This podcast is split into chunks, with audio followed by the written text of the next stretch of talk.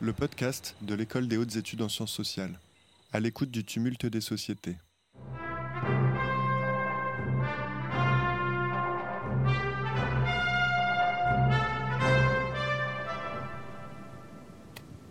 Heinrich Schliemann, ce nom ne vous dit rien À moi non plus d'ailleurs.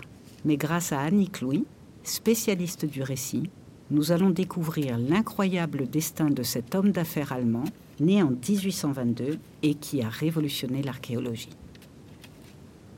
Avant l'apparition d'Indiana Jones, Heinrich Schliemann était l'archéologue le plus célèbre de tous les temps.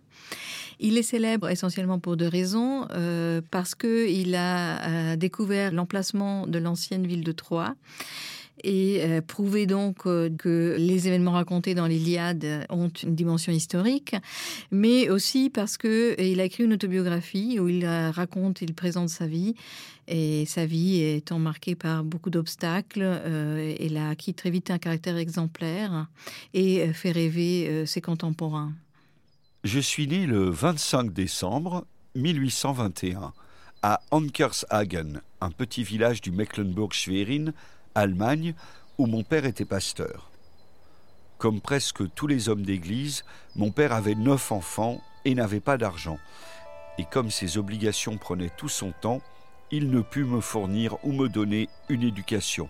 Donc je suis allé à l'école du village avec les enfants de paysans, qui furent les compagnons constants et les alliés de cette première partie de ma vie. J'ai perdu ma mère quand j'avais 9 ans. Les autobiographies de Schliemann sont des récits qu'il présente vraiment comme des récits exemplaires.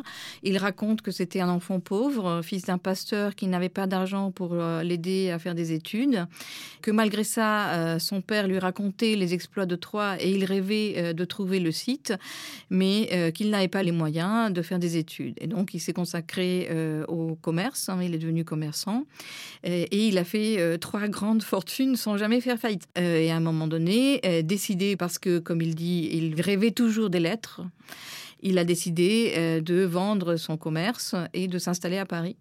Il investit dans l'immobilier à Paris, il s'installe et dès qu'il met les pieds à Paris, euh, il commence à assister à des cours et euh, à étudier à étudier de langues étranges comme le sanskrit, euh, à étudier le grec ancien. Et il commence à, rêver de devenir archéologue. C'est comme ça qu'il fait un premier voyage.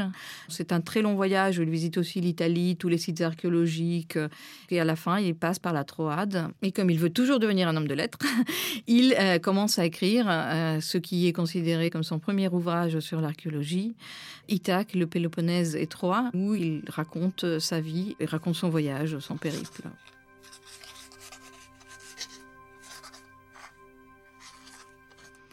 Dans son autobiographie, il raconte donc ce qu'on appelle la scène du rêve de Troie, comment il était enfant. Donc, il dialogue avec son papa. Son père lui dit euh, voilà, c'est le site de Troie, euh, il a été détruit. Et lui, il répond mais non, mais non, c'est pas possible, il peut pas être, avoir été détruit. Regarde, les murailles sont très, très, très, très grandes et très dures et très, très solides. Elle ne peut pas avoir été détruite. Et c'est comme ça, donc, cette idée du rêve de Troie naît.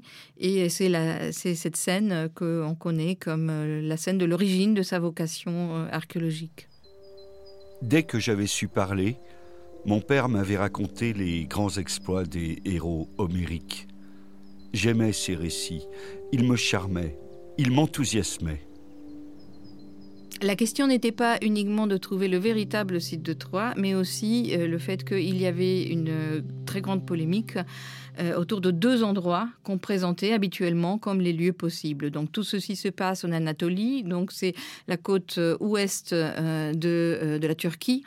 Et il y avait deux endroits, un petit hameau qui s'appelle Bunarbashi, hein, où il y avait un village turc, et vers le nord-ouest, une colline qui s'appelle Isarlik. Et donc, au fait, la polémique autour des deux sites possibles de Troie est aussi une polémique nationale, puisque à l'époque, elle oppose des chercheurs qui viennent de pays différents. J'arrivais dans la plaine de Troyes avec cette instruction préliminaire dont est pourvu tout voyageur quand il entreprend de donner le tableau d'un pays classique. Comparer Homère avec la nature que j'avais sous les yeux et de marcher dans la plaine de Troyes, l'Iliade à la main. Donc ce qu'il raconte dans son journal, euh, qui en réalité a été écrit après, c'est que euh, le dernier jour des fouilles, il trouve le trésor de Troie. Tandis que mes gens mangeaient et se reposaient, je dégageais moi-même le trésor avec un grand couteau. Ce travail demandait beaucoup d'efforts et comportait un réel danger, puisque la grande muraille sous laquelle je travaillais menaçait à chaque moment de s'écrouler sur moi. Mais la vue de tant d'objets, dont chacun est d'une valeur inestimable pour la science, me rendait indifférent au danger, m'empêchait même d'y penser. Cependant, l'enlèvement de ce trésor m'eût été impossible sans l'aide de ma chère femme, qui se tenait toujours prête à envelopper dans son grand châle et à emporter les objets au fur et à mesure que mon couteau les dégageait de leur dure prison. Aujourd'hui, on sait que ce côté est vraiment faux puisque Sophia n'était pas présente au moment où il a trouvé le trésor. Et en fait, on ignore dans quelles, sont les véritables circonstances dans lesquelles il a trouvé le trésor. Les pièces qui sont exhibées actuellement, qui sont les plus connues, il y a une magnifique couronne en or, il y a des, boucles d'oreilles, des bracelets, des pendentifs euh, aussi, et euh, il y a des armes, des couteaux, des choses comme ça. Il y a euh, beaucoup de vases avec des formes très surprenantes hein, pour l'époque, des coupes pour servir par exemple comme du vin ou des choses comme ça qui sont extraordinaires, des décorations de boucliers aussi. voilà. C'est un peu ça l'ensemble de, de Troyes. La découverte de ce trésor est tellement frappante pour les contemporains. On n'a jamais vu euh, des pièces qui ressemblent à ça. Et comme en plus, euh, en réalité c'est un amateur, c'est quelqu'un sans une vraie formation académique, il est très rapidement accusé d'avoir euh, forgé les pièces d'avoir euh, falsifié euh, ce trésor. Alors il y a un autre côté euh, falsification, c'est que quand il envisage de sortir donc le trésor sans donner sa part au gouvernement turc, il contacte un orfèvre pour faire des copies. Et donc c'est sur ces, sur ces documents qu'on s'est appuyé pour l'accuser d'avoir forgé le trésor de Troie. Et donc après le gouvernement turc, il ne lui donne plus de permis pour faire des fouilles. Et donc, sans permis pour faire des fouilles, il ne peut pas continuer ses travaux. Donc, à la fin, il finit par payer une somme très importante au gouvernement turc pour compenser. Cet incident a eu pour M. Schliemann un heureux résultat. Désormais, on ne pourra plus, dit-il, l'accuser d'avoir fabriqué en Europe les antiquités qu'il a découvertes. Extrait du journal officiel du 26 janvier 1874. En réalité, ce qu'il découvre par là, sans le savoir, mais il, après, il va s'en rendre compte parce qu'il y a toute une série de polémiques qui surgissent autour de ce trésor. C'est qu'il a découvert euh, des objets préhistoriques. On est donc dans la deuxième moitié du 19e siècle où on commence à découvrir la préhistoire et à comprendre qu'il y a là une période. Et lui, en fait, il il a, en un sens, il a découvert la préhistoire grecque. Les récits qui se trouvent dans l'autobiographie ou dans les diverses versions des autobiographies de Schliemann ont connu un très très grand succès, mais il faut dire que tout est inventé, sauf peut-être sa date de naissance. On peut dire qu'il avait euh, un très grand flair pour euh, saisir euh, des représentations d'époque ou des images ou des désirs. Il a constaté, surtout dans la réception du premier ouvrage, l'énorme succès qu'a cette figure de self-made man, d'homme vraiment seul, démuni, qui s'est élevé par-dessus tous les obstacles et qui a réussi à faire fortune et qui en plus met sa fortune au service de la science. Depuis que mes découvertes à Isarlik ont été rendues publiques, j'ai été constamment calomnié par un groupe d'hommes, dont chacun prétend avoir découvert lui-même l'Ilion d'Homère et a été nommé à la tête d'une commission scientifique envoyée par un gouvernement ou un autre. Ils ne peuvent jamais me pardonner, moi, un ancien commerçant, un savant autodidacte, d'avoir résolu au moyen de fouilles gigantesques, à un coût de 250 000 francs, la grande question Ubi Troia fuit. Et alors que l'un me prend pour un fou digne d'un asile d'aliénés, un autre n'a aucun scrupule à mettre en question ma réputation et à proclamer publiquement que je suis un faussaire, un imposteur, un charlatan. À partir du moment où on considère que tout ce qu'il écrit dans l'autobiographie était inventé par Schliemann, il faut effectivement s'interroger, c'est ce que j'ai essayé de faire en retraçant son parcours à Paris. Mon hypothèse est qu'il s'éveille à la science et que ce désir de science, il naît chez Schliemann en assistant à des cours. Il commence à aller au Collège de France, à la Sorbonne, il va à la Société de géographie, il discute avec les gens, etc.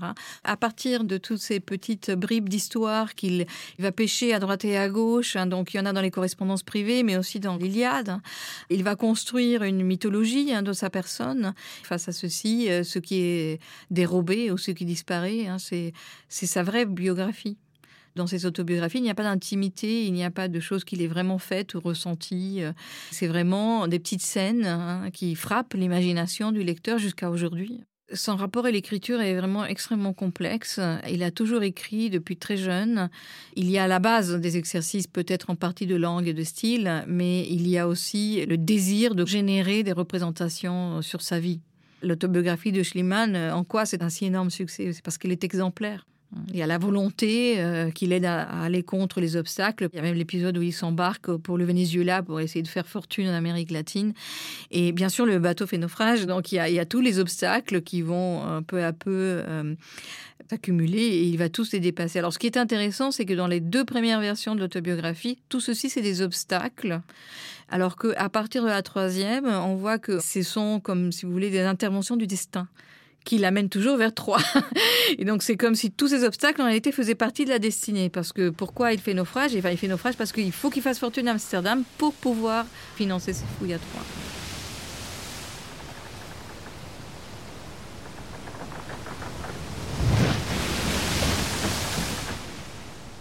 Le modèle est le récit de voyage. Un autre modèle, évidemment, c'est Ulysse, donc l'Odyssée. Et effectivement, ça a été signalé plusieurs fois. Il reprend plusieurs épisodes de la vie euh, d'Ulysse et il les transforme en épisodes vécus par lui-même. Et le plus célèbre et le plus intéressant, peut-être, c'est l'épisode de la meute de chiens. Je suivis donc l'exemple du sage roi en m'asseyant vaillamment par terre et en me tenant immobile. Et aussitôt les quatre chiens, qui semblaient prêts à me dévorer, formèrent un cercle autour de moi et continuèrent à aboyer, mais sans me toucher. Si j'eusse fait le moindre mouvement, ils m'auraient mordu, mais en m'humiliant devant eux, j'adoucis leur férocité. L'ironie euh, du Liman, c'est une vie entièrement inventée qu'il construit dans quatre autobiographies différentes qui présentent en plus des variations entre elles. Et on continue tous euh, à croire à cette légende ou aux légendes qu'il a, construites.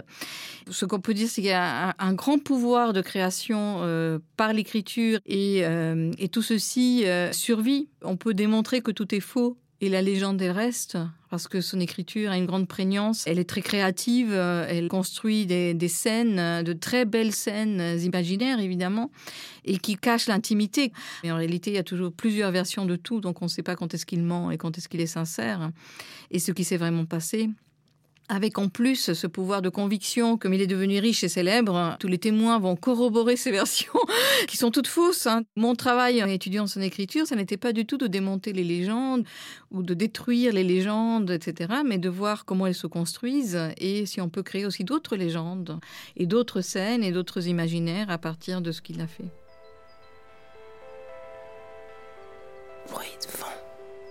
Le podcast de l'École des hautes études en sciences sociales à l'écoute du tumulte des sociétés.